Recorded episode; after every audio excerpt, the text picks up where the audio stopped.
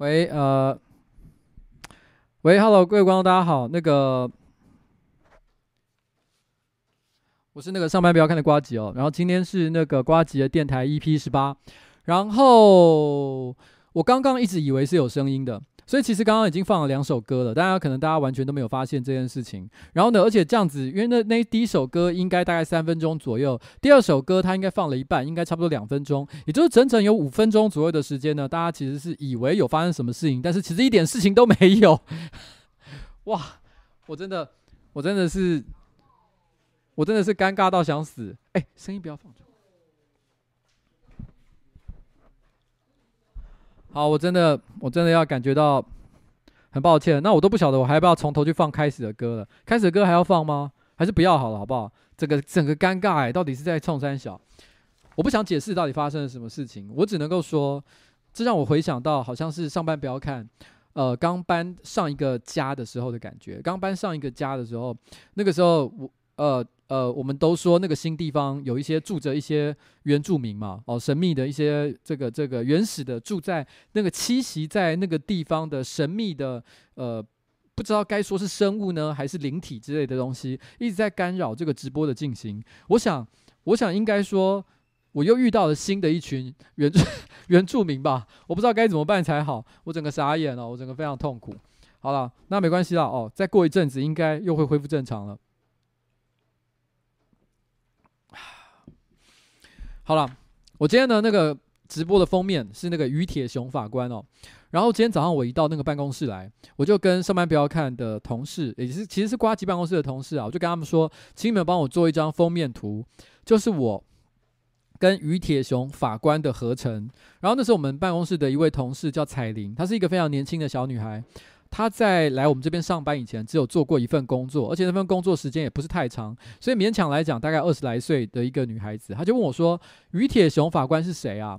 我那时候非常的生气，我说：“天哪，现在的年轻人居然不知道于铁雄法官是谁？他可是人类历史上最伟大的一个法官，他是第一个哦审判超时空犯罪者哦，一群奇装异服，尝试穿越时空，然后呢扰乱时空秩序。”的一群人的一个法官，像这样子一个这么具有历史地位的人，他居然不认识，我觉得非常的失望。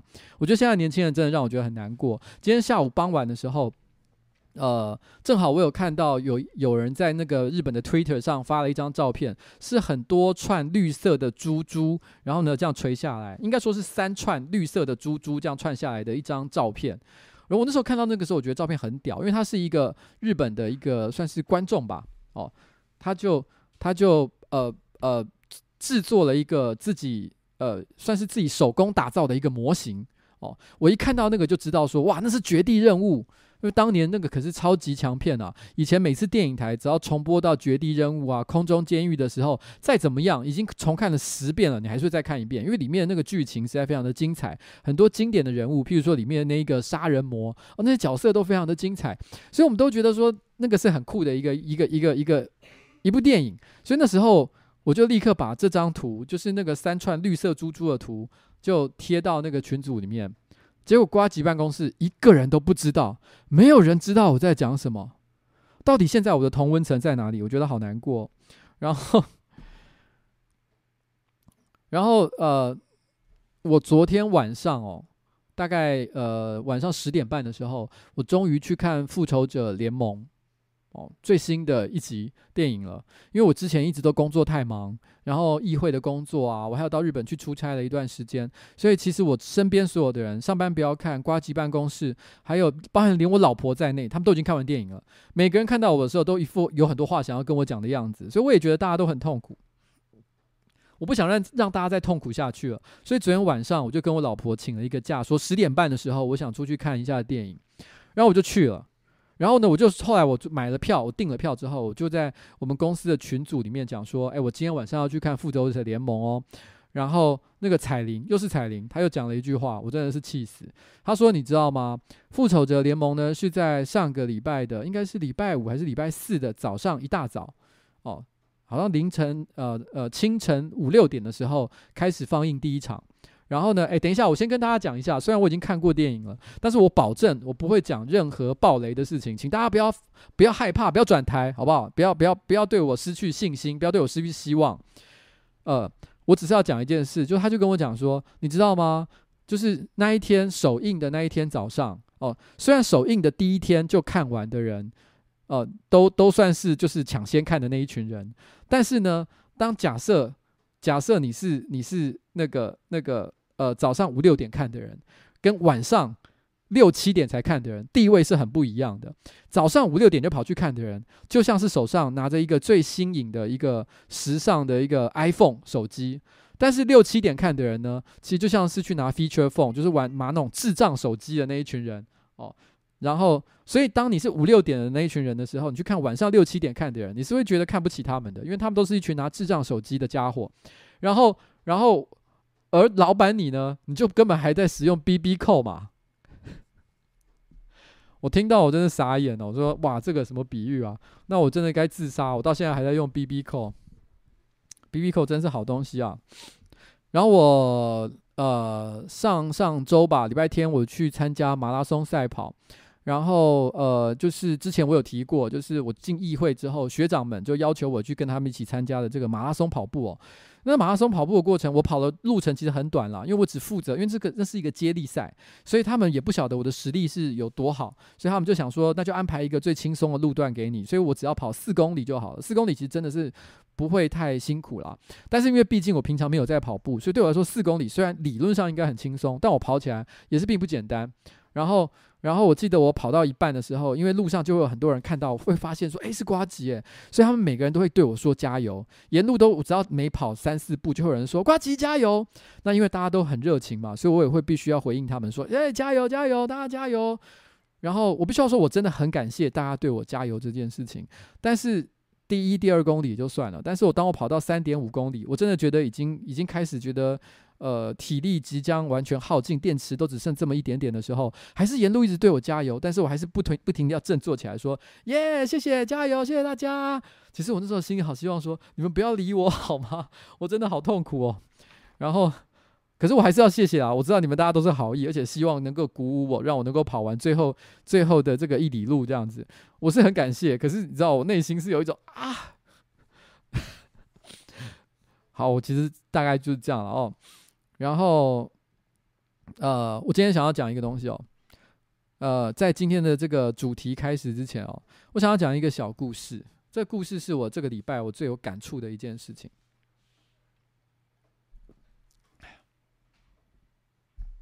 我这个最有感触的事情呢，是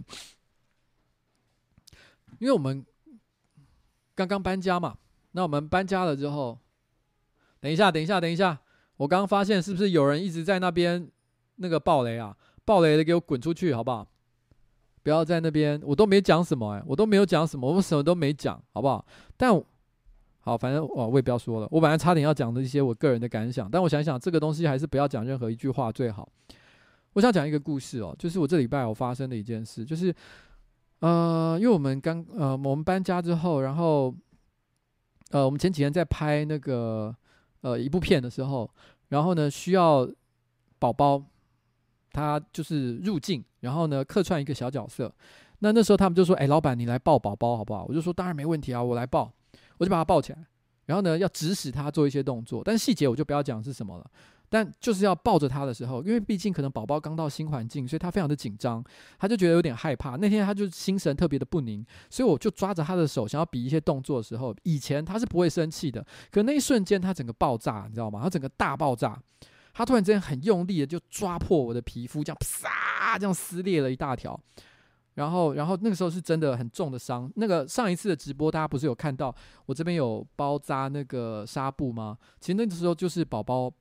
他抓的，但是那一天他抓伤我的时候，因为我也很常被猫抓嘛，我毕竟养了这么多猫，我前前后后总共养了两养养了六只猫，所以每一只猫的个性有的很特别凶，有的特别的激烈，有的特别的害羞，所以我常常被他们伤害，我早就已经习以为常，所以我也没有太在意它，我就任由那个伤口在那边流血，因为当时伤口真的还蛮深的，所以它一直在滴血。然后那时候关关看到了，他就说。他就说：“嗯，哦他就说那个呃，哎，现场的男生有没有人可以帮那个老板包扎一下？但是我自己本身是真的不在乎啦，男生就是遇到受伤，可能用口水糊一糊就好了。那男生呢，可能也都觉得这大惊小怪，所以没有人理关关。我觉得关关当时会这样讲，他可能是觉得说他有注意到这件事情，他觉得必须要做点处理。可是他又觉得，可能男女之间总是好像不好意思，毕竟我也有老婆了。然后呢，突然之间就是。主动说要帮我来，可能擦药还是包扎什么的，他会觉得可能有一点点尴尬，可能不是一件很好的事情，不应该有那么多肢体上的一个接触，所以他就主动先先问了男生有没有人要做，有没有人愿意做这件事，但没有人理理，没有人理他，那没有人要帮我做这件事情，那关关就觉得啊，真是的，所以他就跑去拿了那个纱布啊，还有碘酒，然后过来说，老板，我帮你擦药。我跟他说其实不用。因为我也感觉得出来，他会先问有没有男生愿意做这件事情，表示他觉得这件事情很尴尬。但是他还是拿着纱布跟碘酒过来了，然后我就跟他说不用啦，我又没擦，我就一直在那讲说不要，老板你就给我不要动。然后就抓着手帮我把那个碘酒擦擦上去，然后还帮我就是把纱纱布包上去。所以上个礼拜你们看那个直播，我的右手腕有包那个纱布的部分是关关帮我做的。你知道我那时候内心，虽然我什么话都没有讲，但是我内心真的觉得关关真的是个好女孩。我说真的，你知道有些人有的时候会在网络上，虽然很少啦，大部分的人都是对我们或者是对关关都很友善，但偶尔会出现一些人说一些对关关出言不逊。我要跟你讲，你们这些人根本什么都不懂。哦，关关真的很棒。你们要是有人再敢哦。给我再看到说你们有在那边讲关关不好的地方，我想如果我遇到你本人的话，我一定打到你鼻孔流血，好不好？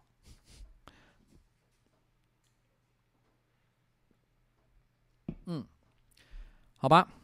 那今天今天今天的节目的重点到底是什么？今天节目的重点呢，其实是这样哦，因为我刚刚弄弄有点弄得一团混乱了。其实呢。其实今天我有一个很重要的主题，是这个主题呢，其实是今天是要想谈职场上的性骚扰。我们也知道，就是说，其实呃，不管是男生还是女生哦，不管你的年龄是大还是小，不管你的长相是丑还是美，不管是怎么样，你都有可能在职场上遇到让你不舒服、遇到不愉快的一些事情。而究竟那些事情呢，具体来讲是一个什么样的现象？你有没有办法去防范它？你有办法去对抗它？其实是我们今天这一次这个电台的一个重点。但是呢，在我们今天开始讲今天的主题之前，我准备了五支影片。这五支影片是上班不要看的五个员工所录制的，我自己都还没有看过。他们五个人哦，所他们会主动说他们在这个职场当中曾经感受到我对他们性骚扰的状况。那我这边先就是对自自对大众做一个坦白，就是在我们公司上班不要看的职场性骚扰的情况到底有多严重？等一下呢，我就会跟着大家一起看这个过程。但是呢，在开始之前呢，我先哦放一首跟性骚扰有关的歌给大家听一下，非常的短。哎哎，早上起来刷刷牙，我看到了妹妹在洗澡，又看到爸爸妈妈。Oh shit！居然会进入 loop 的状态。等一下，今天好，今天还能放歌吗？今天看起来好像有点问题啊！大家稍等我一下下，我看能不能解决这个，排除这个这个异常的一个情形哦。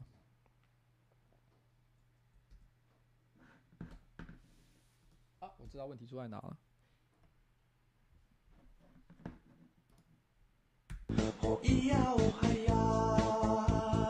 早上起来刷刷牙，我看到了妹妹在洗澡，又看到爸爸妈妈在床上做运动。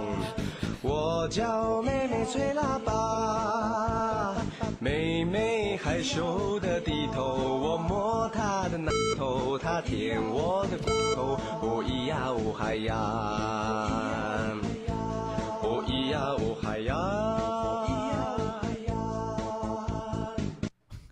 首歌叫 《原住民起床歌》。这首歌呢，实在是非常的地狱，它有多重以上糟糕的地方。第一个就是它的歌词当然是很恶劣了，品味非常低俗哦。然后呢，基本上它整首歌本身就是一个性骚扰。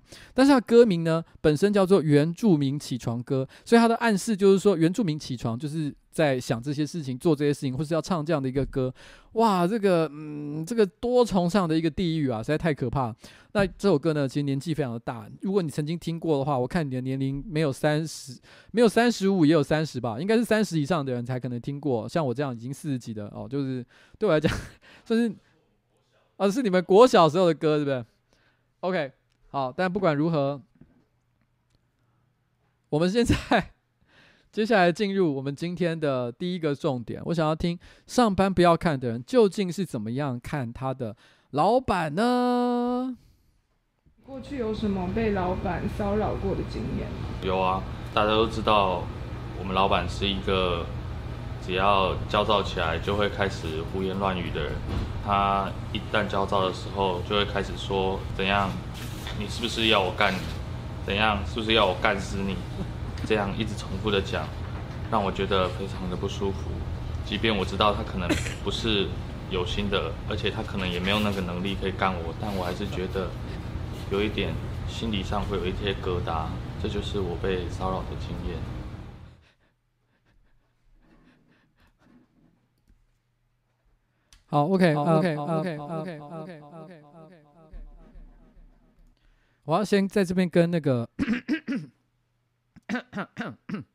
我要跟宏志讲一声哦，你刚刚的陈述有一个巨大的问题。你在最后陈述说，当我说我要老板说我要干死你的时候，你说其实我认为老板没有这个能力。我想要先说这件事情，你是完全错误了。如果我真的想做这件事情的话，我绝对做得到。我之所以没有做你，就是因为我对于台我们上班不要看的员工，还是保持着一点点的尊重。就是我知道嘴巴上可以讲讲，但身体绝对不可以力行。所以呢。我已经尽可能的对你们保持礼貌了，好吗？没有对你们做所谓的权势性交，好不好？然后好了，我先讲一下，这个是错误观念，大家不要不要。但 但我要承认一件事情，的确在上班不要看的，或者是就是在我们的办公室里面，常常我会心情一焦躁就会出言不逊，这个是真的有有可能会发生的一件事情啊。哦，好，那我们接下来，哦，我们接下来再看下一位。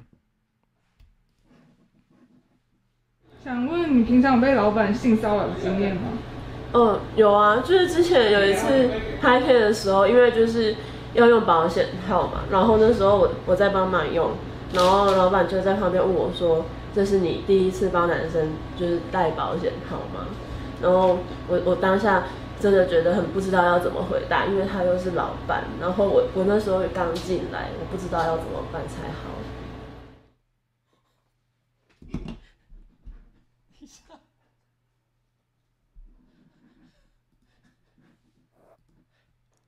我我，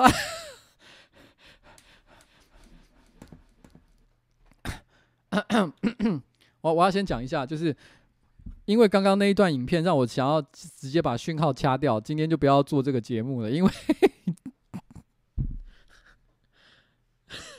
因为这是不管从任何一个角度，然后从从任何一个立场，不管你有多么的宽容。都是非常不 OK 的一段对话。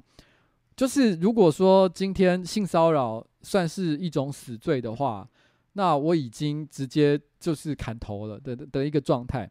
那我必须在这边承认，这是一句非常非常 非常非常不好的一句话。不过不过我这边解想想要讲一下，就是说啊，这个辩解好像很没有道理。其实，其实，在上班不要看里面啊。其实我我因为这因为这礼拜要正好要做性骚扰这个主题嘛，然后呃，所以我其实有跟上班不要看聊到一件事，就是说，其实我觉得上班不要看有些人，我好像会对他总总是会出言不逊，但有些人我从来都没有讲过。譬如说像阿杰，阿杰我从来都不敢对他讲，不是因为阿杰呢呃不够可爱，然后或者是怎么样的，真正的问题是在于说，因为我感觉我无法应付阿杰。我无法想象阿杰对我生气的时候会做出什么样的反应，而且我觉得他好像真的会生气，好像我不管对他做什么，他的好像生气的怒气的那个那个界限非常非常的低。然后呃呃，我先讲这件事情，不管怎么样都是不 OK 的。怎么样都不 OK。我不是要为自己做辩解，但我只是要说，就是就是因为我以前常开玩笑跟彩玲讲一件事情，就是说我常常觉得说，哎，我觉得彩玲你。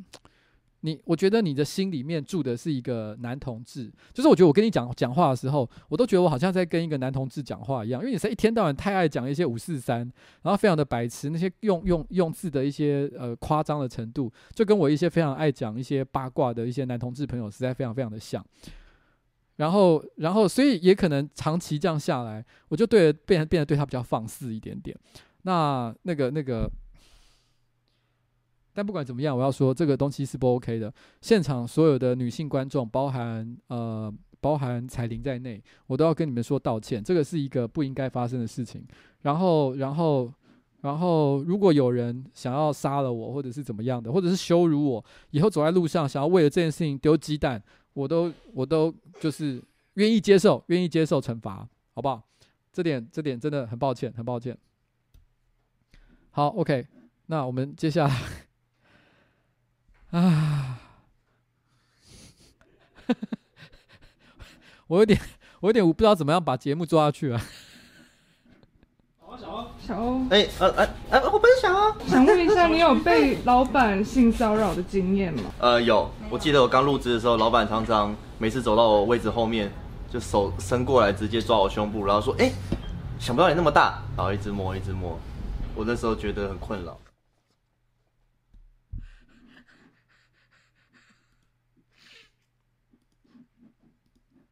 嗯，好，我这边要讲一下，那个，哦，我这边要，我这边要郑重的声明哦，就是说，呃，都怪小欧，他他胸部真的太大了，然后，我们。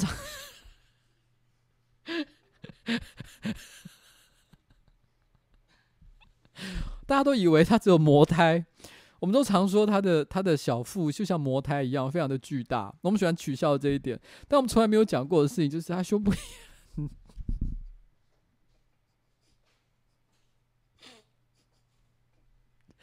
但是不管怎么样，我们都不可以检讨被害人。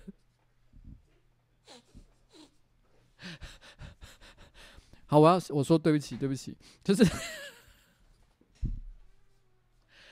好了，我我呃，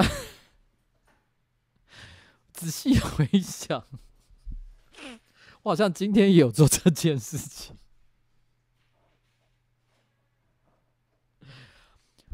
呃，但我但我要讲强调一件事情，就是说，因为在嗯嗯，在上班不要看里面这边，其实我很喜欢把性骚扰当成是呃一种梗。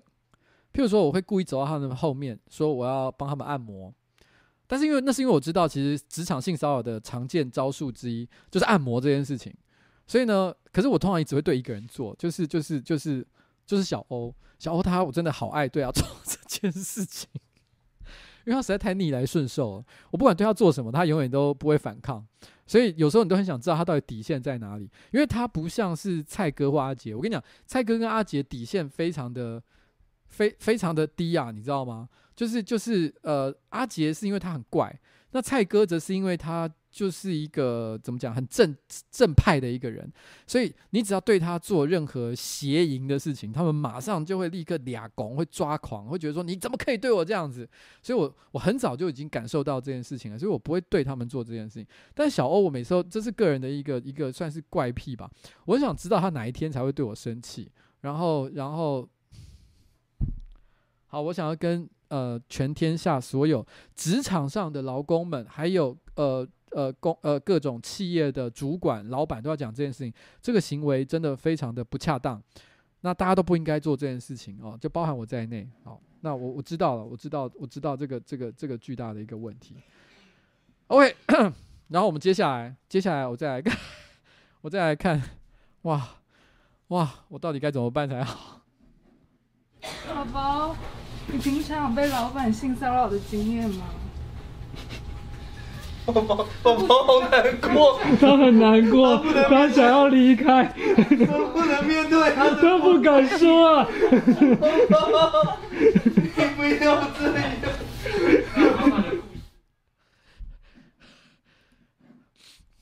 呃，我我觉得是这样子啊，就是说宝宝是刚刚控诉的人当中，就是。因为大部分其实我觉得上班不要看，我本来认为会控诉我的应该都是男性为主，因为我大部分都是喜欢玩一些呃欺负一些比较可爱的小男生嘛，因为我知道他们不会呃轻易随便就觉得这是性骚扰，比较觉得这是打打闹闹的一个行为，所以我一直以为女生不太会讲我这件事情，那没想到他们找到了这个这个这个呃宝宝哦，找到了宝宝，找到了宝宝，那我我必须要坦坦白讲。如果要如果说抚摸一个人光滑柔顺的肉体算是性骚扰的话，那宝宝的确是在这个办公室里面最常被我所欺凌，然后呢，然后侮辱的一个对象。他受到的精神上的伤害也远远超过上班不要看所有的同仁。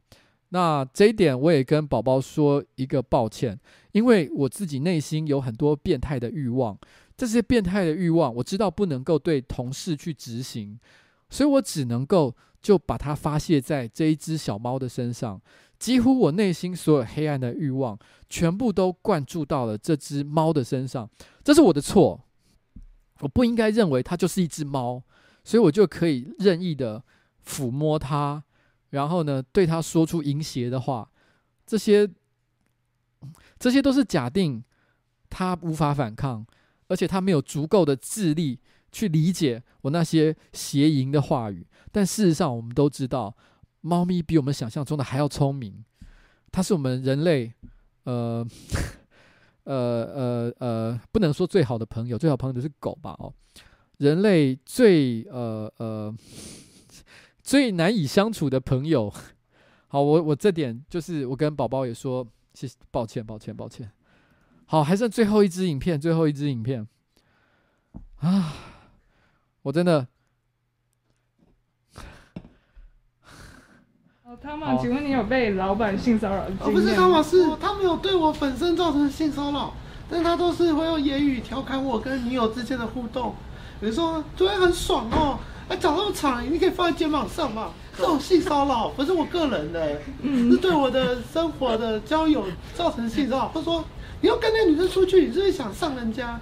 就是类似这种话。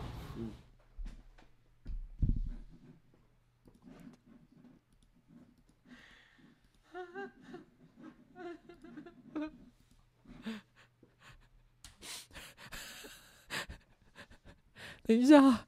我要我要说，嗯，呃，他的状况，呃，汤马斯的状况是这样，因为通常来讲，如果我今天要对，呃呃，上班不要看的男性同事，因为我知道我我绝对不可能对关关啊，或者是马西做出太过分的一些行为，因为他们就是女孩子嘛，女孩子，然后然后，但是男生呢，我有时候会去欺负他们，但是如果他们很容易会反抗的话，比如像阿杰跟蔡哥，我就不会去弄他们，那但是。汤马士则是因为，因为他的长相实在太无法激起我个人，我个人欺负他的欲望，所以我从来不会去说，哎、汤马士，我想要帮你按摩，好不好？这种话我说不出来，这是一个基于外表上的一种歧视，这点我要说个抱歉。但是的确，他以前，他以前，他以前每次只要。我发现他跟呃网络上某个女生聊得特别开心，然后呢，然后跟我说，哎，今天晚上我跟他去看电影，我就说你是不是想上人家？你是不是想怎样？我就一直去揣测他个他这个人这个邪淫的念头，但可能他没有。我虽然我还是到目前为止，我必须认为，必须说，我觉得他其实有，但是问题是我没有证据。那基于无罪推定的原则，不管我有多怀疑他就是想做这件事情，但是我也不应该就这样贸然的就觉得说你就是你就是像这样的一个人哦，你就是像这样的一个人，我不不能做这样的事情，我错了。然后，然后他 他以前的确呃曾经认识一个呃呃腿很长的女生，因为就是。因为 Facebook 上照片都会有嘛，所以我那时候就讲了一句还蛮过分的话，就说，嗯，那个那个，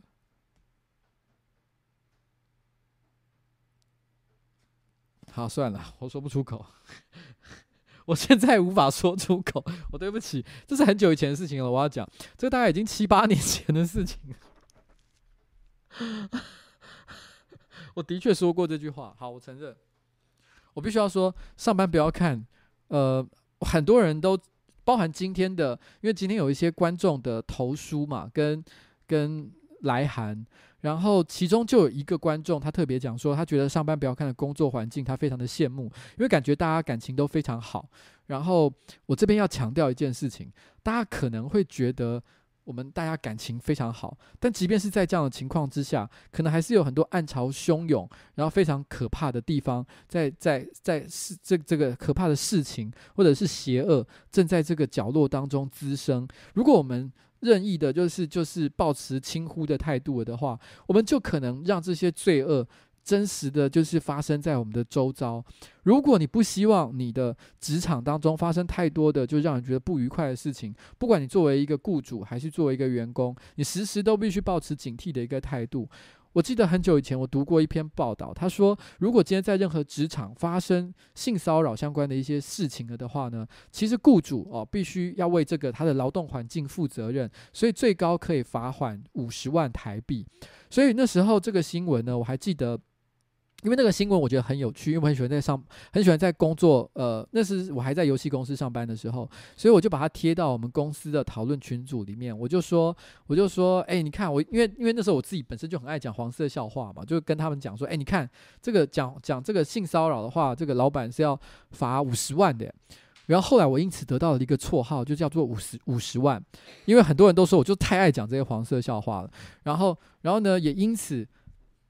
我有一个女性员工，那是在游戏业时候的，她就曾经跟我讲过一句话，她说：“如果老板你每一次只要讲一些黄色笑话，我就我就去举发你的话，我现在早就财务自由，可以退休了。”然后，所以，嗯、我今天呢，今天的这一个这一个节目我的开头，我就是想跟大家。哦，做一个开诚布公。我先讲刚刚那些桥段，刚刚那些影片，我都完全完全没有看。我一一我我都没有看，我事前都不知道他们会讲这些东西，然后我都不晓得他们讲完之后我会这么的无地自容。然后呢，想要找一个地洞钻下去。现在这个节目呢，还有一半以上的时间，但是我已经想直接逃离现场了。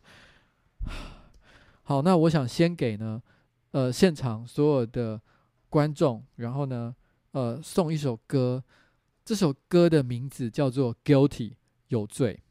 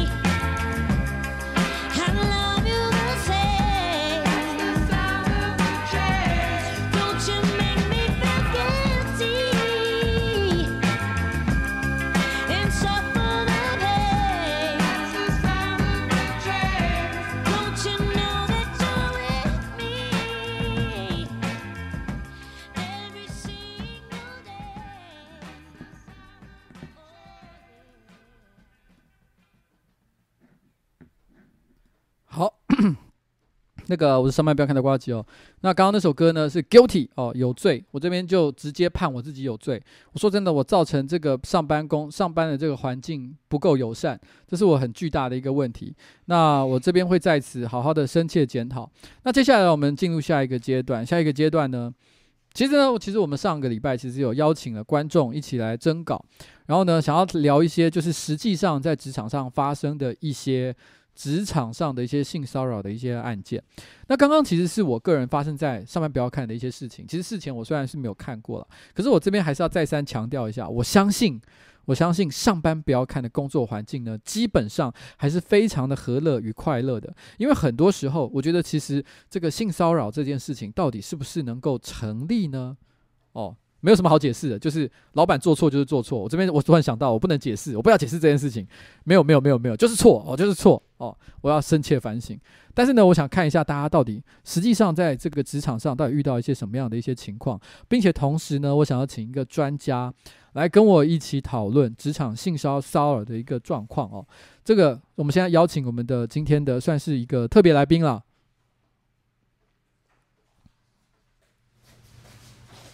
直接走进来吗？对对对，直接走进来，请请坐，请坐，请坐。好，谢谢。哎，你好，你好，你好。好，你好，你好。这一位呢，可能大家并不认识哦，所以我稍微介绍一下。嗯，他是这个立新基金会的这个执行长，她叫季慧荣女士。大家好。对对对对对，那其实大家都知道立新基金会呢，其实我觉得如果在台湾，我要呃列出台湾所有的公益性的一些团体，然后做一个排序的话，就包含年资啊、信赖度啊，甚至于说我们就是对他的一些主观的一些观感的话，我觉得立新绝对排行在前五名，一定是有的。非常感谢你们在过去这段时间对女性的相关一些议题做了非常非常多的一些努力。好，那今天我请纪慧荣女士呢跟我一起，然后呢讨论，就是我们接下来所所会念的一些观众所就是提出的一些职场性骚扰的状况。那我们现在来一一检视，我们觉得他现在的一些故事到底是一些什么样的一些情形哦。来，我们现在我们现在看第一个第一个故事，我们现在这个是非常专业的一个人士哦。第一个故事，这个这个发表的这个观众呢，他是一个名字叫做好多酷企鹅的一个。那个，这个应该算是男孩男生吧？哦，他说他是一个在日本料理店上班的男生。他有一天就是上班的时候，突然间学长就问他说：“哎，你要不要来吃我的大龟头？”然后呢，但是但是其实龟头这个东西哦，在在这个他们的那个店里面算是一个专有名词，指的是烤的这个鲑鱼下巴，烤鲑鱼下巴，他们都叫做龟头。所以呢，他那个时候那个学长就直接跟他说：“哎、你要不要来吃我的大龟头？”那他那时候很下意识的，因为那时候他就直觉想说：“啊，那就是龟大龟头嘛。”他就说：“下班再说哦，下班再说。”他回完了之后，后来在一次的。后结结果就因为这件事情，后来在某一次的员工聚餐当中，老板跟其他员工就提起了这件事，大家都因为这件事情一致都怀疑说他其实是同志，然后搞得他好像才是做错事情的那个人，他到现在都还觉得怎么会？明明我就只是下意识的回答说大龟头这件事情。好，那我这边再讲另外一个故事，因为这两个故事我觉得有一点像。他说，因为呢我的个人的嗓音的关系。他说：“其实，在成功岭成功岭受训的时候，教育干部都认为，哦，他可能声音比较细、比较高一点点。他说，觉得你一定是喜欢男生的。所以有一次呢，当他们这一班呢被分配，然后呢要好好打扫这个区域之后，他就被指定说跟大家做完全不一样的工作。当时的士官长就在大家的面前说：‘哎，你应该比较喜欢扫花园吧？你就去浇花嘛。’他旁边的另外一位干部就忍不住就笑，就说用五公尺外能听到音量对士官长说，他就专门把花弄湿就好了啦。然后这句这句话就让士官长笑了，然后站前排的几个同袍也都笑了。那立正听命的我，则在找不到其他表情的情况下，也只能跟着笑了。OK，这个立新基金会的这个执行长纪惠荣女士，你听到这两个故事，你有什么样的感想？嗯，应该要说，其实有很多的开玩笑的话。呃，可能最重要还是当事人的感受。嗯，对，因为有很多像刚刚你办公室人对你说的这些控诉啊，我我会觉得最重要的是当事人的感受。如果真的不舒服，那就是真的不舒服。是，其实我觉得有很多时候，我们觉得有点难以拉难难以去厘清。有时候其实生活当中，我们都都知道，有时候讲黄色笑话会让大家觉得这个气氛变得很轻松，对。然后呢，大家也会很愉快。我们不能够说讲黄色笑话一定是不可以做的一件事情，是这个社会没有这么的严格。可是有的时候你讲的方式，可能是讲的方法，可能就会让人觉得非常的不愉快。还有每一个人的尺度不一样。对，其实有时候。要你自己要知道，就是你可以做到什么程度，不会让别人这个有点难，微妙，有点难以抓了。但我觉得是这个样子。我个人觉得性别气质的取笑，其实我以前.我国中的时候也蛮常遭遇的，因为我以前国中的时候，蛮常会有同学直接就说，呃，我娘娘腔，或者甚至于说我查某体，查某体就是。呃，台语的一个说法，对，比较阴柔的，很多人会这样取笑我。嗯、那那有些人甚至于其实会可能在下课的时候去偷偷跑去脱我的裤子啊，然后对，就是有一些小霸凌了。对，这已经是有点欺负的一个行为。可是我那时候有一个感觉啦，我觉得其实这种会欺负人，基于性别气质去欺负一个人的情况，或者是任何一种情况，这种霸凌欺负的情况的时候，嗯、这些人的行为，他有点像是呃，有时候我们大家会会在这种。电影里面看到一种怪物，他可能当你很恐越恐惧，他的力量就越强。是，有的时候有些恐怖恐怖片不是会有像这样的一个设定嘛？我觉得这些人其实也是一样的。你看起来越是被刺激，越是生气，越是感到恐惧，其实他的。他对你的欺凌就会变得越加的强烈，所以并不是说你一定要去揍他一拳还是怎么样的，但最重要的事情是让表现出自己的自信，然后你能够去，好像我其实并不在乎你们的取笑，而且我非常坦然面对这件事情。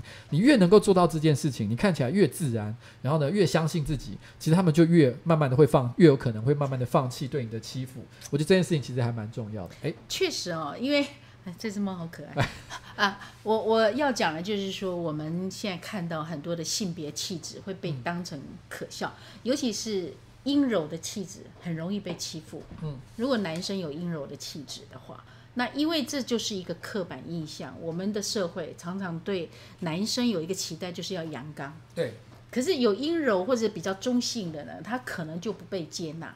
那所以呢，我们在看我们的社会如何能够对。这种我们说，我们女性也有阳刚的部分呐。嗯，那阳刚的部部分可能就变得比较强大。嗯，是、呃、对对，因为你就是比较阳刚了，所以人家也不敢欺负你。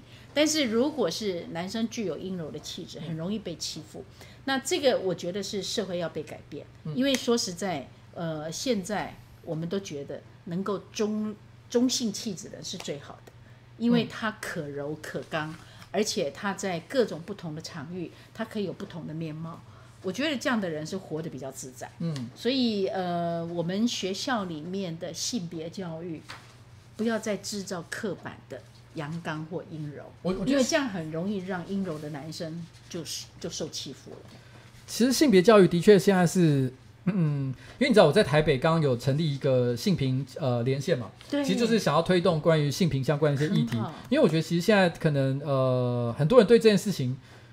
有很大的一个误解，我说可能一些家长，因为是因为其实台北市有一个很特别的情况，是其他县市没有的。我觉得这可能一般观众不知道，就是呃。各县市都会有所谓的性平教育委员会，去专门审理可能各种性平的一些呃，譬如如果发生呃性别相关的一些霸凌的一些事情，或者是说呃教材上的一些一些审核，其实都跟性平教育委员会是有关系的。嗯、可是呢，全县各县市的性平教育委员会通常都是性平的专家，还有这个教师的代表去参与，只有台北市有家长联合会的代表，而且他有四名呃呃联家长联会的代表。嗯、那这些代表其实坦白说，我我认为家长关心教育这件事情其实也是很好的。是，可是有。的时候，最大的问题就在于说，他们不只是关心教育而已，他们可能在性平教育上的专业可能不太够，所以然后又要介入，对不对？又要介入，对。所以其实之前大家就会发现，就是说可能有看过一些新闻，就是啊，有人突然间报说什么台北市有某些什么性平或者是同志教育的一些呃呃呃呃教材，然后呢讲了一些很可怕的话，但最后都发现可能是假新闻或者是不实的一些宣传，其实都可能跟这些可能太过紧张的家长有很大的关系。这点都是我们希望可以在未来有一些改善的啦。嗯，你看我刚刚摸宝宝，大家都在帮宝宝发言，说我性骚扰宝宝。其实，哎呀，这个是我我只能说，这到底因为猫咪毕竟不是不是人类了，他不会讲话。有时候我也真的蛮难判断他到底是开心还是不开心。当他很 enjoy 的时候，你看得出来，他愿意让你摸他抱他。但是有时候他讨厌的时候，他就会整个身体竖起来，啊、那你就要尊重他。是，我觉得这一点啊，这一点其实讲的还蛮好的，因为我觉得现实生活中，嗯、其实有时候就是你要去观察人的反应嘛。是，有时候我们觉得有些讲一些笑话，我们知道我们其实可能有些人也没什么恶意，我们只希望大家气氛很好。我这边可以讲一个小小例子，我以前在呃，我以前这个职场的时候，我已经很爱讲黄色笑话。然后，可是讲黄色笑话的时候，因为我我自信啊，我先讲这是我个人的自信。我觉得很多女同事其实是听的是觉得是有趣的。可是后来，我觉得我发现有一个男同事，他可能觉得，哎，这样好像可以跟大家打成一片，所以他开始模仿我，他也讲了很多很多的黄色笑话。结果没过多久，我就听到有女同事跟我投诉说，她觉得这个男的很恶心。可是我内心就觉得说，其实他做的事情跟我做的事情，没我自己客观来看没有太大的差别。可是为什么他会让人觉得恶心呢？我觉得很大的一个关键是，因为我有的时候，其实我讲黄色笑话的目的，其实是真的就是希望让大家开心，所以我并没有做出多余的表情或者是特别的一些动作。可是那个男同事他很喜欢在讲完一些色色的话之后，就是刻意去观察别人的表情，所以那些女生就会意识到，就是说你其实是不是想看我尴尬？试探，对，你想看我怎么样？其实我觉得这有时候是一个态度的感觉，你知道吗？就是就是你你如果是坦荡荡的。然后就是我其实就是一个我讲话就是这样，可能大家会觉得还好。可当你就是一副就是哎，你有没有觉得被欺负啊？你有没有觉得好像被我挑动了什么情绪啊？你越是表现出这样的感觉，其实大家就会觉得啊，好像有点恶心哎。当然有人说什么长相问题哦，我就我必须要说，呃，某种程度上来讲，这样的发言也已经是某种也是也是一种歧视。但是我必须要说，也许在这社会上有没有可能会有这种情形呢？也可能真的有，但我我我觉得这个不是重点了，不是重点。好，我们今天来分享一些其他的故事哦。嗯嗯，然后好，这个是一个叫做快溺水无法呼吸的 J，他说：“瓜吉你好，我一直以来都觉得能够当你的员工很幸运。”啊，这就是我刚刚说的。有人说哇，刚当你的员工很幸运，其实没有。我可可能我们上班不要看，有些员工也觉得哇，当你的员工我真的是倒了八辈子也没有。他说你不会因为情绪不佳就把下属骂得比狗还要难听。等一下，这绝对是误会，因为我会。然后只是只是我们拍片当然不会拍出这个部分嘛哦。然后很愿意跟下属打成一片，很温暖，这点是真的啦，我觉得是有。因为我我必须坦白讲，做我我个人的脾气其实没有想象中这么好，但是问题是因为我如果真的发了脾气，但是我发现我有错的话，我其实我会道歉，而且因为日常我积的阴德够多，就平常我跟员工都算是聊得很开心，所以信任度有，信任度有，所以当我发脾气的时候，其实大家会比较愿意，也是体谅我说啊，老板可能最近真的很累，嗯，然后呢，议会咨询，然后压力很大，所以所以就觉得说他们就原谅我。但是，但是如果没有像这样的信赖的话，其实你可能稍微发个脾气，大家觉得说：“天啊，这个老板怎么那么机车？”哦，是是这个样子。他说他是在一个全球半导体大厂担任工程师。他说刚进公司的时候，他凡事都很小心谨慎。然后有一次聚会的时候，某个前辈就借酒装疯，然后跑来我的身边哦，说：“哎，前辈，这个我感觉你比较文静，话不多哈，不用担心，有事就找我，我我我我我来罩你。”然后呢，一边说就一边手就从肩膀一路就滑到了腰，然后还跟他说：“哎，我老婆都很早睡，你要不要跟我一起去看一场午夜场的电影？”然后呢，那个也曾经有一个经理就说：“哎，你会不会觉得 J 哦，J 就是这个当事人说长得很像某某女星？哎，J 你以后要不要跟我去健身房？”然后呢，前辈同事就会也会跟着说：“我觉得你穿长裤好好看，腿好长，屁股很翘。”然后呢，有时候私下前辈同事也会跟同梯同事会跟我说：“哎，可不可以给我你腿部特写的一些照片？”然后呢，甚至于还会有人直接在私底下说：“我好想抱你哦，好想亲你哦。”他觉得真的是啊，干，真的好恶心哦。但如果说出去，别人可能会说：“哎，这又没什么，你以为你是女神吗？笑死！每天上班就像躲猫猫，不要不要让他们找到压力大，就是有的时候。”就是好像就是上班的时候就很希望不要遇到这些人，然后压力到到到大到都还要去跟身心科去拿药，然后才能够睡得着。嗯，为什么女性的工程师就必须要接受这些骚扰？人资也都会帮这些男生说话，然后呢，干脆就不要雇佣这些女性工程师了啊。他我觉得我自己的，他他是这样说的。我觉得我自己除了体能上之外，我觉得我并没有跟男生比起有什么比较差的地方。我有受同等的教育，同样的训练，我只是希望有同样的尊重。为什么是这么的难？哦，这个是 J 的一个感想。这个真的，我们在那种比较是男阳刚或者说男性多的一个场域，其实有很多的女生是受到性骚扰，像在军队里面，如果女兵。嗯也常常被性骚扰，那我们看到这个是一个很典型的例子，嗯，所以他们会把它当成一个意淫的对象，嗯，或者是说我可以开玩笑吃豆腐的对象，那有的甚至真的已经开始有采取行动了，比如说你刚刚讲第一个就从他的腰摸上去，然后跟他讲说我老婆都很早睡，嗯，哎，这就是一种性暗示，那其实遇到这种状况就可以把他的手丢回去，你你回家去找你老婆，对。这太过分了！哎、欸，其实你知道吗？我我说真的，可能很多人，我因为他没有讲啊，我猜测他可能是竹科的，可能一些呃科技公司的一些、嗯、可能业务性质，或者是业业务工程师或什么之类的工作，我不太确定哦。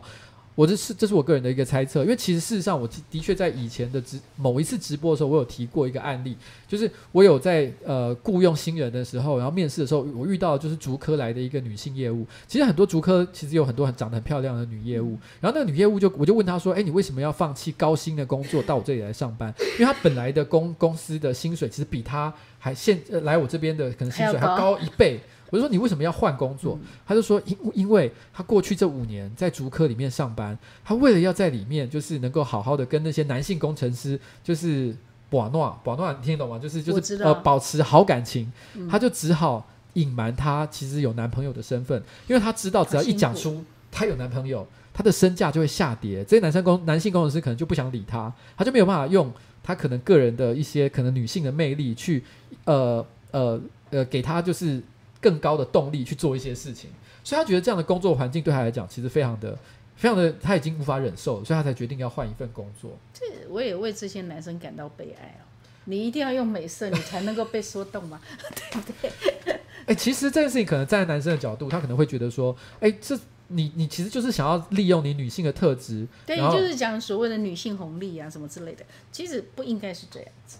对，不应该是这样。其实我可以感觉到这个女生，她其实是一个生存的一个技能，她其实也没有真的很想做这件事情。当然不想。对，可是问题是她，但是问题是她为了生存，她不得不在这个环境下做这件事情。她可能必须要让男生偶尔吃吃豆腐啊，吃点亏。我觉得这个情况，其实在很多科技业里面，搞不好都是还蛮常见的一件事情。然后忍耐有极限的。对，那是那忍耐其实是有极限的。嗯、然后我就觉得这边有一个故事，叫啾啾。就就说，他是一个不到十人的小公司。他说他跟老板呢是是唯二的生理男性。然后呢，哎，等一下，他是男生啊。哦，他说老板一直都觉得只要没有恶意，单纯开玩笑就不像性骚扰。然后呢，某几次有员工直接反弹的时候呢，这是他他他的说法了。那那他可以理解。然后员工有时候需要了解员工请假的情况，但是这个老板呢，常常会在女生请生理假的时候关心员工的身体状况。嗯，然后呢，甚至于是，甚至于在这个员工不在的时候，跟其他人大肆讨论对方的生理期，而且表示说他一直都有观察。譬如说啊，我我发现这个女员工她的经期不是很规律，然后呢，她说她上一次呢跟我请生理假大概是什么时候？哦，她都说，所以这样可以确保大家请生理假的时候是不是都有，是不是是不是是不是一个正常的一个情况？她说常常看到这个同事呢，为了客户的进度都不敢请生理假，脸色都发白了，还继续赶案子。但是这个奇葩的老板都常说这是在装病，说他老婆都不会这样，最后还讽刺这些员工不请假。哦，其实是为了混薪水，不要以为他不知道。因为这个原因呢，其实也走了不少同事。其实劳基法有规定，女性的生理假是不用给任何证明的，也不用理由啊，呃，也不用理由。身边的女性朋友或多或少，也许曾经真的曾经图为了这件用这个方法图一点便利，但是每个月一次。也如此慎重的记录，在这个女性居多的团队还说出这样的言论，对别人不尊重的程度，他还是觉得非常的发指。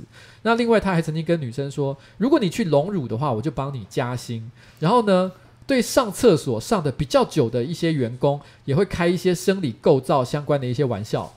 这件事情我一定要讲一下，各位观众，如果你没有持续看最近几次的直播的话，就知道上班不要看的员工常常对我上厕所上太久这件事情提出各种取笑。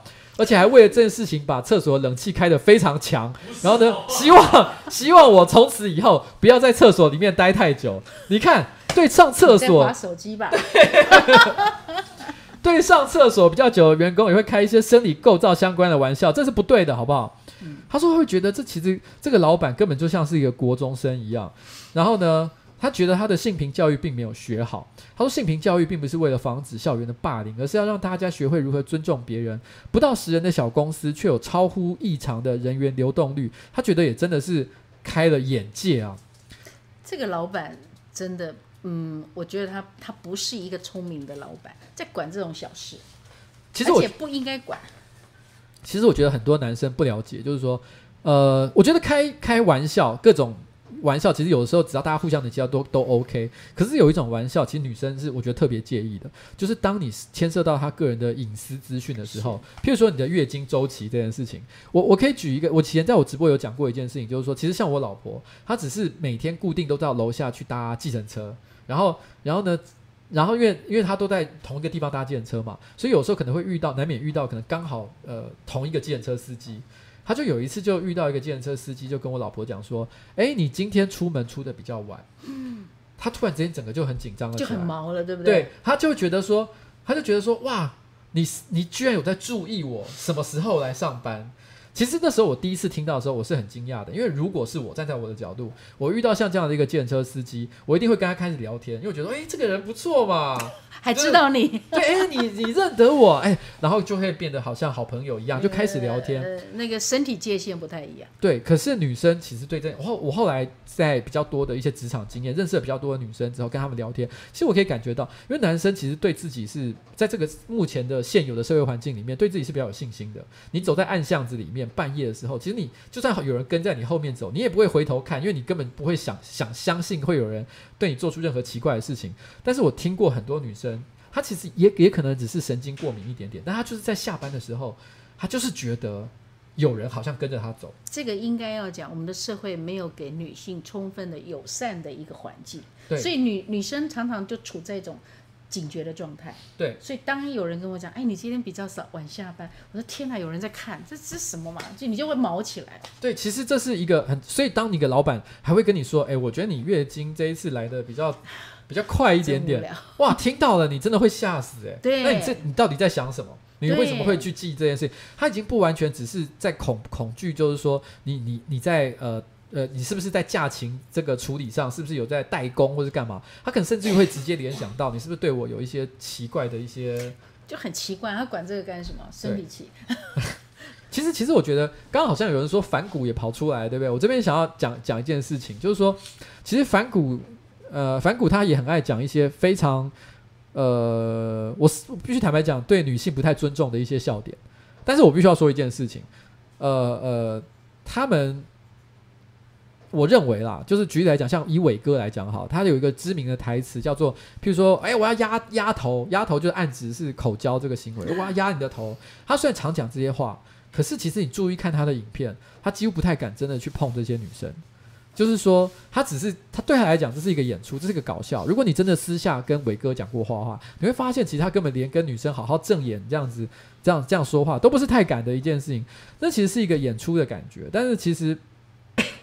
嗯，其实他们私底下，我认为啦，其实还算是蛮有礼貌的人。所以我觉得有的时候，呃，你讲到人与人之间的相处，其实就是这样，就是其实同样的一句话，同样的一个行为，可是当你用不同的方式做的时候，其实给人感受就有很大的不同。这就好像，呃，呃，其实我们我们像我们这种可能网红啊，或者是明星啊，常在路上会遇到女孩子，就说可不可以跟你一起拍照？嗯，那有一个很专有名词叫礼貌之手。礼貌之手，就是因为我们如果跟人家拍照的时候，你是这样笔直的站着。因为我第一次遇到，因为刚开始以前我不红，没有人认识我的时候，当然没有人会找我拍照。刚开始有人找我拍照的时候，因为我很我也是很尴尬，我不知道摆什么动作才好，嗯、所以我都是笔直的这样站着。然后女生就站在旁边，然后那时候关关在旁边看，就会说：“老板，你这样不对，因为这样看起来你根本跟别人不亲密。你你就是要跟别人表现出亲密的感觉，嗯、这样拍照才会好看。”嗯，但是所以后来才发展出，原来我后来。就是说，好，那我要表现出我可能要抱着这个女生，可是实际上我没有抱，我就是其实只是手有一个搭过去的动作，但是我手指是根本没有碰到。这个在这个在其实其实，在后来这个好像我发现，在演艺圈里面就有一个那种是这样子，对，它叫礼貌之手，就是看起来好像我搂着你的肩，但其实我没有 哦。然后、哦、对，其实其实其实上班不要看，除了呃呃那个呃叫什么？除了那个小欧之外，大家都是礼貌之手。小欧，你这个变态，不要再说这件事情了。OK，好，我今天我今天要再讲呃最后一个最后一个今天的来函哦，它是一个叫做 M E O W，念起来就是喵哦喵这个字的一个女孩子。她说我是理工学院里少见的生理女，然后。他说是在大三升大四的暑假的时候，他去某个公司呢当实习工程师，然后工程师团队里面有一个白人工程师。就是一个外国男生啦，哦，就加了他 Facebook 好友。他应该是我在猜，应该是那种台湾那种新创公司，然后有雇佣外国的工程师这样。然后这外国人就加他好友，然后两个人就开始聊天。那一开始都在聊公司的事情或生活上的事情。那毕竟对方都是一个比较年长的工程师嘛，所以过程中呢都会觉得对对方尽可能是要表现礼貌的感觉，而且而且搞不好哪一天呢还可以有其他合作的机会。后来一个一两个月后，他开始跟我抱怨说啊，我觉得台湾的女生上班族哦都不会打扮，又不够性感，然后他觉得是因为台湾的女生呢都不太懂得性方面的各种技巧。诶，突然之间开始聊了，有点有点开始比较刺激的一个话题。他就顺便就跟他讲，诶，我可以教你怎么样变得比较性感。其实我也教过我们公司的 A 哦，是 A 是指这个公司是 A 呃，他们公司的创办人，等一下老板就对了。他说那个那个 A 哦，他最近刚生完小孩，又想要去找我教他了。或许我可以同时教你们两个人。然后，然后他就说，当时我其实是大学三年级，因为他可能是一个实习方面的工作嘛，哦，然后他在大学也没有交过任何男朋友，而且家庭也很保守，所以对性从来都没有任何的想法或想象。所以这个情况之下，他一开始其实没有立刻想到这是在讲性方面的事情，所以他一开始还说：“哦，好啊，你要教我怎么样变得比较性感，是不是？”然后再次确认的时候，他才说：“哎，我找了。”一个很帅的朋友，我会找我同时找我一个很帅朋友一起。他说他可以跟我一起教你，但他可能会想要一些报酬哦。他说什么报酬？他说你必须要去吸他的呃老二，你必须要去就是就是帮他口交这样子。然后呢，然后当时的我非常的保守，一听到这句话，整个人吓坏了，所以马上就拒绝了。接下来他就开始一直讲说：“哎，我的屌很大。其实我们的这个创办人呢，还有公司的营运长啊，还有这个产品经理啊，都曾经帮我口交过。他们帮我口交完之后，每个人都变得很性感。像这个这个这个创办人呢，跟她老公的性生活还变得更好玩了呢。所以我觉得我真的是对你来讲是一个很好的机会，你可以练习变性感。然后打到这里，他说他说他打他文章打到这里，他已经自己就觉得快吐出来了。总之，他那个时候是拒绝了。”但不是因为觉得这是性骚扰，他说当时他没有觉得这是性骚扰，只是觉得干口交这么恶心的事情，我才不想做。但是又隔了半年，这个人又在找他聊天，他就说：“哎、我现在又换了一个公司，他到了一个另外一个大公司工作，你有没有兴趣来帮我？”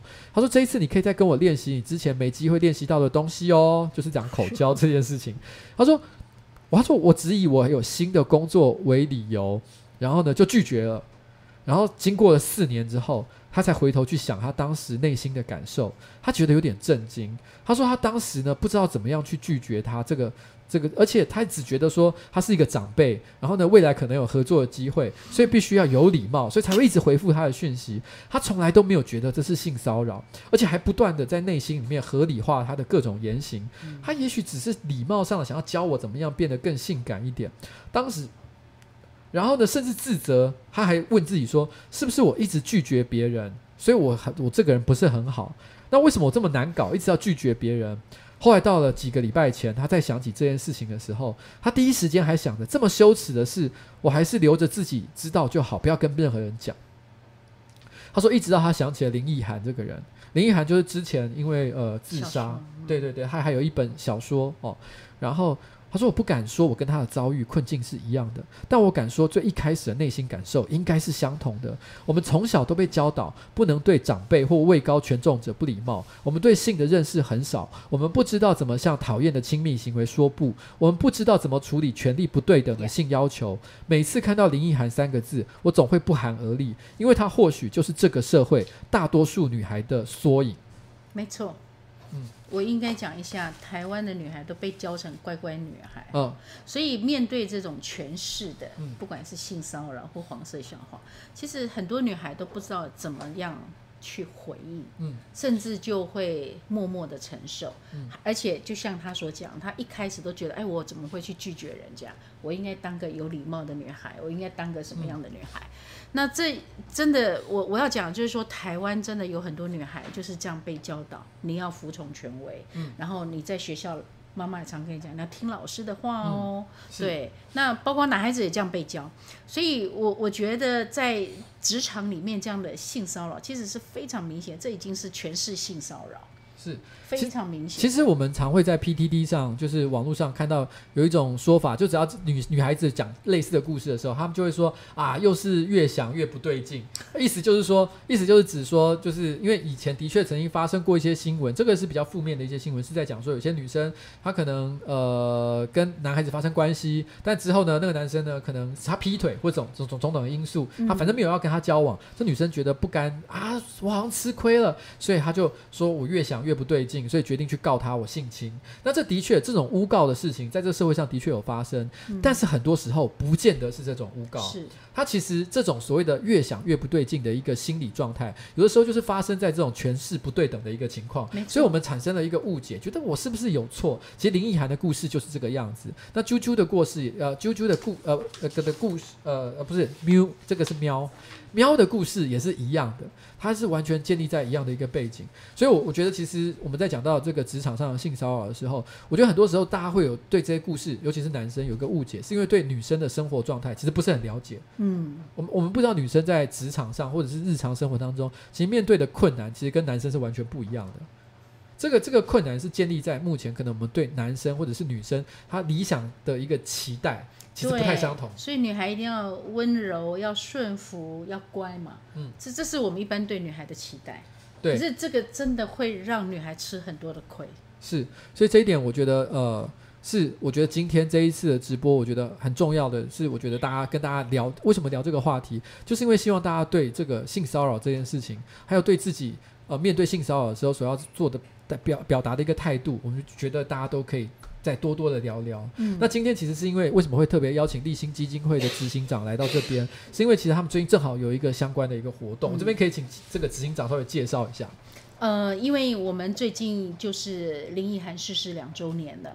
可是我们看到台湾对这种权势，不管是性侵或性骚扰，其实都没有办法好好面对。嗯，那尤其是这种有权势关系的，比如说雇主跟老板，哎，老板跟这个雇跟员工，或者是牧师跟会友，嗯，或者是我们看到的教练跟孩子。嗯，那这种权势就是不对等的一个状态之下所发生的这种，我们不管是身体的碰触，或者是说我们看到很多的性侵案件，嗯，那。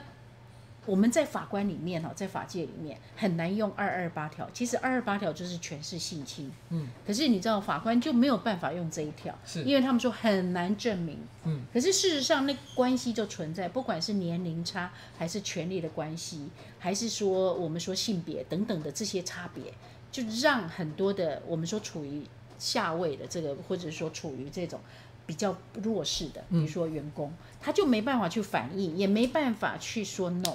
因为他有很多的一个呃脆弱的处境，让他没办法去说。比如说，我们就接过那个教练性侵孩子，其实孩子很害怕，可是他也不敢说，因为因为教练跟他讲，你说的话我就让你出去，不要在这个、嗯、这个球队里面或是什么体操队里面。那其实对孩子来讲，那是一个很丢脸的事情。嗯，那加上他对自己的身体界限也没办法去厘清到底这是怎么一回事。嗯，所以有很多的权势性侵呢。大部分的受害者会吞下来，而且隐忍了一段时间，嗯，最后到不能忍受的时候才说出来。嗯，那当他说出来的时候，法官还会质疑：哎，你们是合意的？嗯，对。尤其是雇主跟员工，嗯，那他们往合意去侦办的时候，那根本就性骚扰或是性侵都不会成立的。嗯、就像我们看豆岛的案件，我真的要举他的案件，啊、对，因为.因为那个案件里面，你就可以看到豆岛说我们往情感方向发展。嗯，哎，你知道他这个可以引导法官，就说，哎，你们是不是有情感因素？哎，一旦有情感因素，有时候那个法官就不认为这是性侵。那我觉得这是非常糟糕的一个走向。嗯，那我们很希望法官能够很认真的去思考，就是说性侵的我们说的证据法则，嗯，还有我们说的这个构成要件是什么？嗯，不要用自由心证，然后用你的揣测，你们有情感关系。嗯，其实这是不对的。然后我也特别要讲，我们的法官对性自主权，嗯，还有性文化的这种理解，我都觉得很很有那种刻板，就是男性的刻板，嗯嗯嗯，对，那觉得女性跟男性的关系应该是怎么样？他们有这种刻板印象，所以也常常让很多的性侵案件很难成立。嗯，我举个例子，这个哈讲出来，也许大家都会觉得这这这台湾的案例哦，就是有一个外劳。被雇主强迫口交，嗯，那你知道他当场他怎么反抗？嗯、不敢，因为他可能还想到孩子，还想了，而且他可能愣住了。可是你知道，检察官居然说，你可以咬断他的阴茎，你为什么没做？你们是不是就是合意的？哎、欸，我觉得这件事情，呃，因为事实上的确有一个很有名的案例是在阳明山，然后呢，有一个有一个也是想要强呃强暴、嗯、呃一个一个男生想强暴一个女生，但是因为当下他可。他先选择让那女生口交，那女生真的是很性格可能比较强烈吧，她当下真的就把他咬断了，然后直接就逃走。这是一个当时我觉得看到社会新闻的时候，可是你知道吗？他是大概可能一万个案件当中就这么一件，几乎没有人敢。好，包括你你说口交，你怎么敢去咬断？那个是有生命危险。就我觉得就算就你是杀人了。对，因为站在我的角度来讲，今天如果我今天被人强迫要做这件事情，那我非常的不想做这件事情，然后叫我去做咬断到这个动作。哦，我想到我自己都觉得害怕。可是，你知道，检察官居然是这样的思维，就像以前我们在看那个恐龙法官哈，在国外也有这种案例，他就说啊，一个洞的那个针呐、啊，你线能不能穿过去？也就是说，你只要一直动，你你可能就没办法完成性交。那这也是法官的迷思哎。嗯。然后甚至还有说，你腿夹紧，你就不会被性侵了。我说这是什么理论？现在都还会有法官做出像这样的陈述吗？这是美国去年的，然后后来被轰下台啊。嗯，是是是是是。所以我觉得要讲的是说，其实，在法界里面有很多的性侵迷思，或者是说他对这种性别的那种意识，他是没有意识到，对性自主权跟这个性的文化，我觉得都是要被纠正的。嗯，是。所以最近这个立新，我是知道刚好，其实你们也有一个系一系列的活动，就是你觉得希望在台湾也推动针对呃可能呃性侵，然后呢性骚扰，然后发动这个反思，然后做一个 Me Too 性质的活动，对吧？对，没错，因为呃台湾的 Me Too 其实相对呃美欧美，我们是安静的，嗯，跟日本很像哈。但是我觉得最主要的原因是因为我们整个环境不够友善，嗯，让很多人不敢说出来。是，对，那尤其是。呃，期待一些名人出来讲，他可能要考虑到我的关系，然后比如说这个侵害他的名人，他有多少的权势关系在那里，可能这个被侵害人就不敢讲。名人是指像像我这样吗？如果是我，对，就就像你这样的名人，因因为我必须要讲哦，在美国这个 Me Too 运动会成功，其实就是把几个重要的名人把他拉下台。那那这个真的也是一个气势啊！那你刚刚有有有在你过来之前，你有听到我我我呃呃放呃你有看到是不是？有，你有看到？那你觉得你有有什么样的感想？哎、嗯，建议你要改进。对，虽然你你今天道歉了很好哈，其实员工很勇敢哦，都说出他们不舒服的感受。是是是，我知道了，我这边。我我没有我没有要开玩笑，就是说好，我这边以后我会深切的检讨，然后呢，尽量在这个上班不要看，然后呢，我们的办公室里面制造更加友善的一个环境，真的很抱歉，真的很抱歉。好，嗯，好，那我非常感谢今天立新基金会的这个执行长。不不，我真的要讲，你们办公室非常活泼，氛围、哦。对啦，大家是，我认为大家，其实我觉得是这样，就是说，的确我讲的很多话，我觉得实在是天理不容，但是为什么大家还是愿意原谅我？因为。呃平常累积的信赖感是足够的。是他们某种程度上来讲，他们相信我其实没有什么太大的恶意，所以他们就纵容我做这些事情。虽然尽管是一个，仍然是一个，今天终于勇敢说了，对他们今天终于勇敢说了。好，我知道了，谢谢。哦我以后 我以后会尽力的让自己不要为了这件事情呢而跌倒，然后呢，然后然后被拉下台。呃，你们的信任度够，这是我观察到的。是所以呃，他们的不舒服说了，所以你就收敛一点吧。好，OK，好了，我们非常谢谢执行长季慧荣女士哦。那我们今天结尾的最后呢，我放一首我觉得我最近也还蛮喜欢的一首歌《厌世少年》哦，《厌世少年》的新歌。谢谢。谢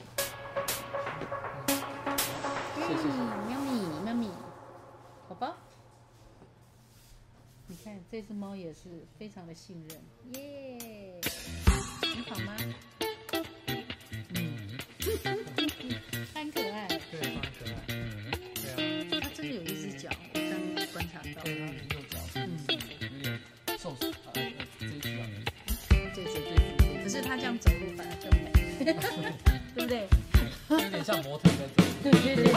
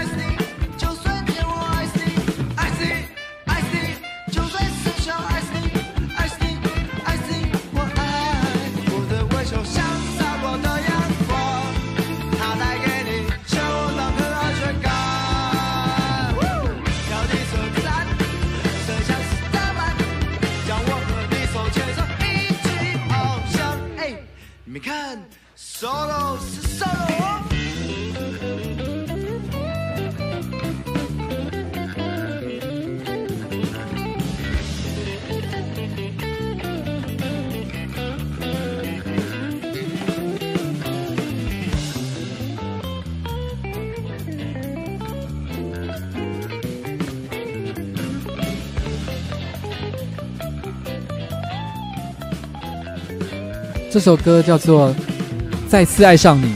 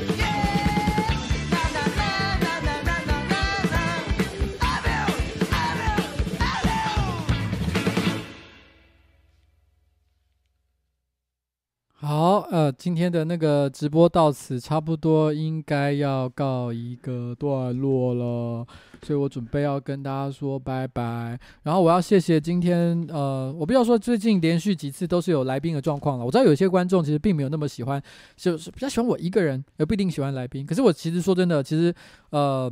我觉得是这样子，我希望大家给我一个机会哦。我必须要坦白讲一件事情，其实我找的来宾都非常的棒，但是很多时候呢，其实有两个原因阻止我把我自己的工作做好。第一个就是现在目前为止，大家不知道有没有发现，其实我每一次的直播都是我一个人手忙脚乱的控制所有复杂的流程，包含可能就是直播的后台的一些软体的控制，其实都是我自己在处理。所以当出现一些一些小错误、一些慌乱的地方的时候，我也要自己想办法去做技术的排除。所以我要同时顾及。就是我没有办法完全自由的，就是啊，我就是注意他讲话，然后呢，想办法跟他互动。其实有时候我做不到这件事情。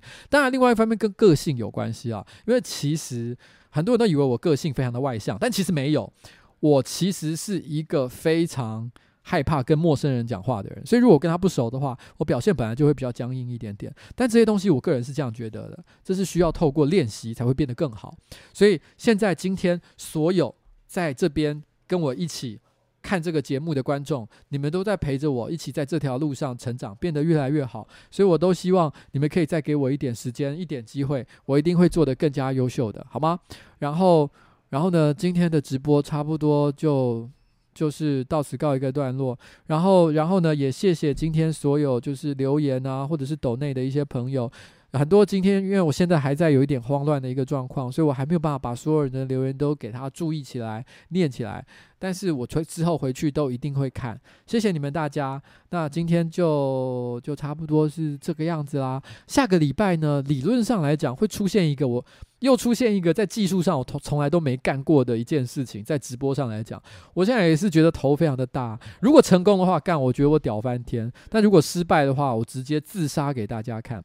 但是呢，这个东西啊，我刚讲的那个呃，以后大概可能再过两三次直播之后，我就不会再是自己控制这些细节结了，大概是这样吧。所以应该会变得更好了。好，在这边跟大家说一个拜拜，拜拜，拜拜。